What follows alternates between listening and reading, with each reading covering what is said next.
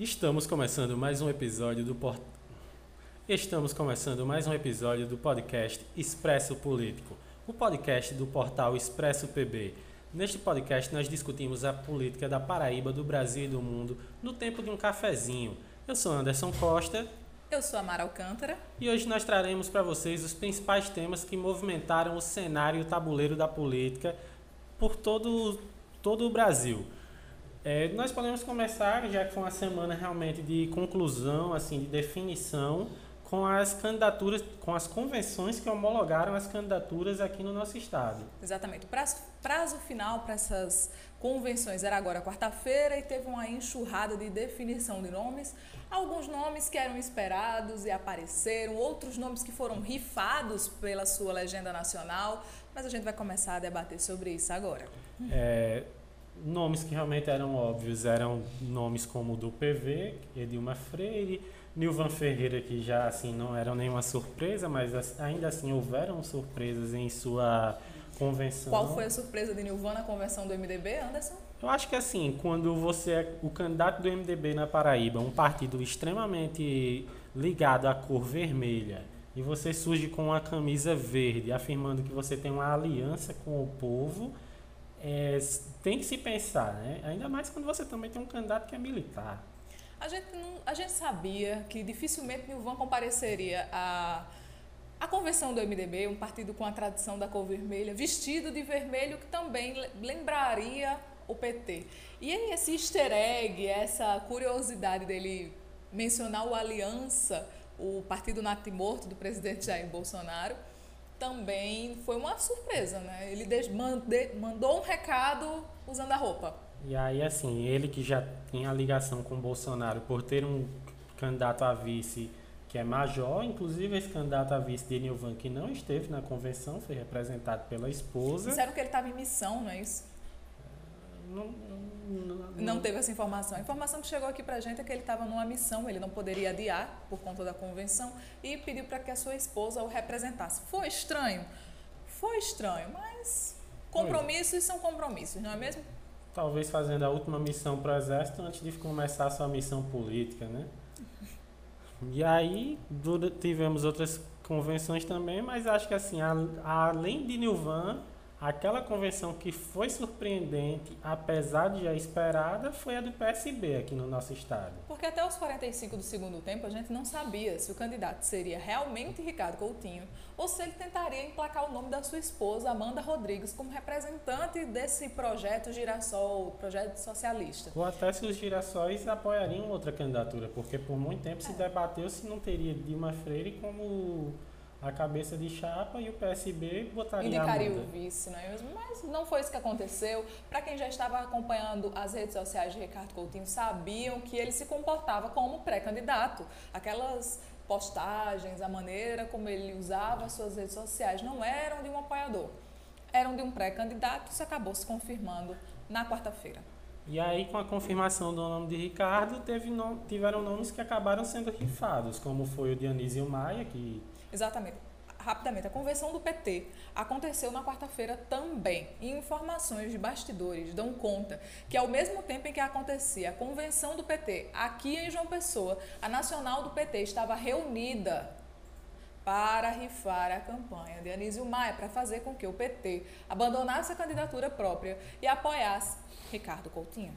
O que é muito estranho, porque assim, se a gente pensar que o nome de, Nil, de Nilvan, desculpem, o nome de Anísio já vinha confirmado há muito tempo, praticamente um mês ou mais. E uma das coisas que ele sempre reiterava é que havia a prerrogativa de uma campanha própria do, do PT aqui em João Pessoa com o endosso do ex-presidente Luiz Inácio Lula da Silva. Inclusive, Luiz Inácio Lula da Silva, o Lula, teria dito, olha, eu vou para João Pessoa. O nome é Anísio. A gente vai fazer uma campanha que vocês escolham uma pessoa. É Anísio, é Anísio. Então vamos é Anísio. Então, é, me, me, surpreendeu muito que o PT Nacional acatasse esse pedido de Voltou Ricardo atrás, Coutinho. Né?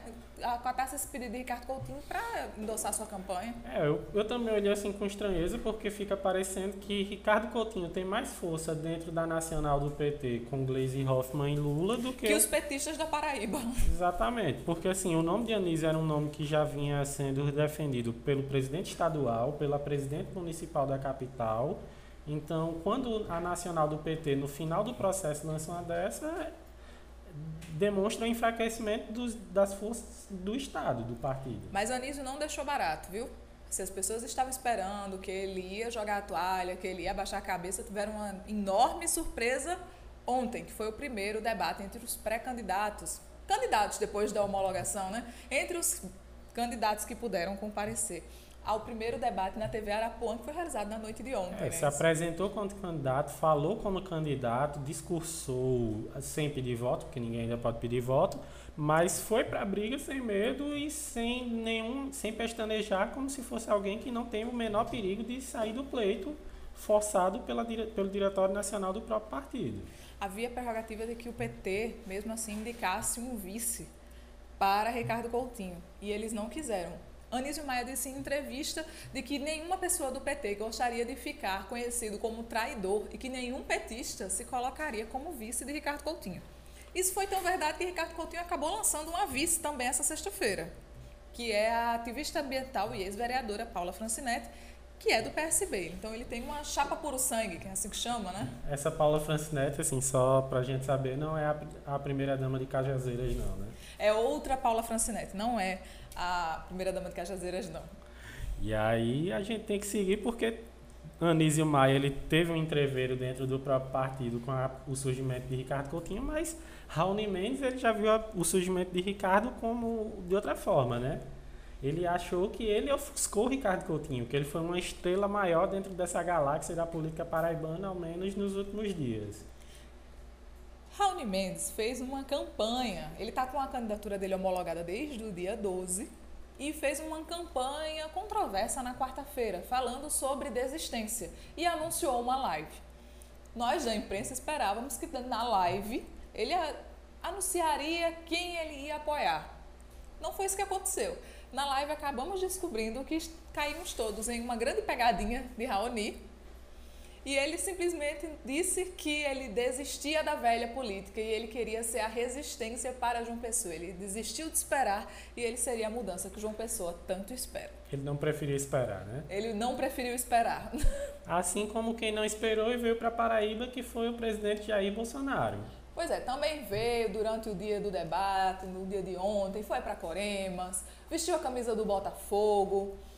É, Bolsonaro é belo. Bolsonaro é belo e também é 13, porque a semana passada é, a dirigente do 13 foi a Brasília e entregou uma camisa do 13 para ele. Ele também vestiu. Ele é 13, ele é belo. Mantendo a tradição dele de que caiu uma camisa na mão dele, ele tira uma foto. Ele é o presidente do Brasil e de todos os times que tiverem no Brasil. Não tem preconceito com com agremiações. E assim como ele não tem preconceito com agremiações, ele não tem preconceito com ambientes e fez questão no Ceará de parar numa cidadezinha, entrar num bar sem máscara e jogar uma sinuquinha com uma grande quantidade de pessoas que estavam dentro desse bar. Aglomerados e quase todos sem máscara.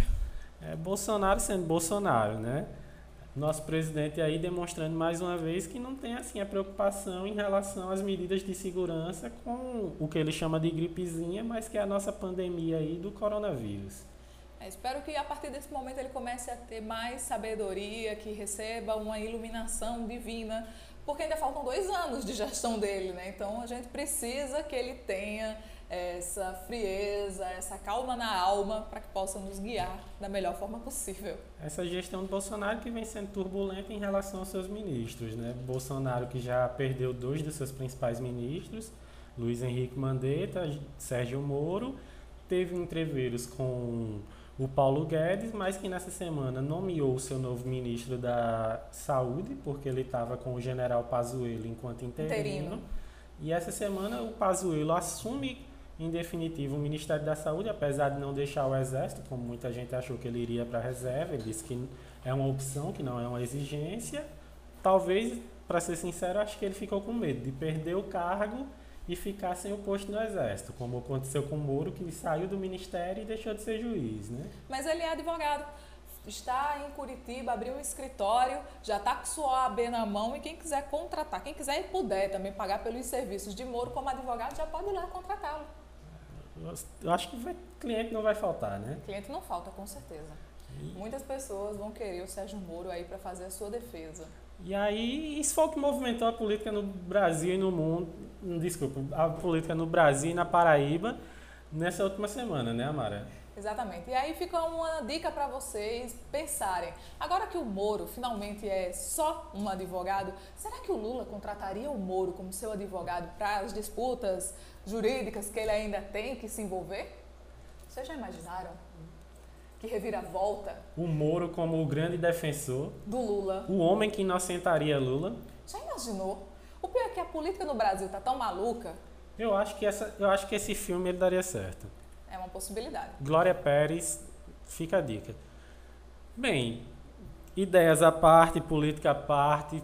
O que, que você achou da política durante essa semana? O que, que você acha que a gente devia ter falado? Dê a sua opinião, a gente quer saber o que você está pensando e outras coisas que você pode ter entendido dessas reviravoltas e desses conchavos políticos. Enquanto a gente vai pensando, a gente vai analisando, a gente vai seguindo, a gente também vai tomando um cafezinho. E convida você para fazer o mesmo, viu? Tchau, tchau. Até a próxima semana. Tchau, tchau. que café delicioso.